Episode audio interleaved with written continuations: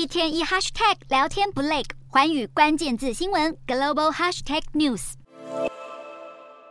香港执法单位对于异议人士又有动作，港警在当地时间三日宣布获得法庭拘捕令，通缉八名流亡海外的香港民主运动人士。这些运动人士的罪名包括危害国家安全、煽动分裂国家、鼓吹外国制裁中国和香港。以及为外国出谋献策，打击香港的国际金融中心地位。被通缉的八人之中，罗冠聪、许智峰、郭荣坚是前立法委员。其中，罗冠聪在二零二零年流亡英国之后取得难民身份。许智峰被控的罪行最多，包括在海外宣扬港独、台独等。八人中，除蒙兆达外的七人都被控勾结外国或境外势力，危害国家安全罪。不只是开出高额悬赏金，香港警方还警告，如果有人以金钱资助他人从事危害国安活动，也是违法行为。同时，香港警方宣称，香港国安法具有海外效力。卢冠聪在脸书回应，在文明国家，任何进行和平政治倡议工作的权利都应该被保障。罗冠聪流亡的英国，也是许多香港人流亡的目的地。英国的外交大臣科维利发表声明，强调英国会永远捍卫言论自由，支持遭到迫害的相关人员，绝不容忍中国恫吓在英国海内外的人士，限制个人言论自由。同时，他也表示，英国强烈反对中国在中国的法律之外强加香港的国家安全法。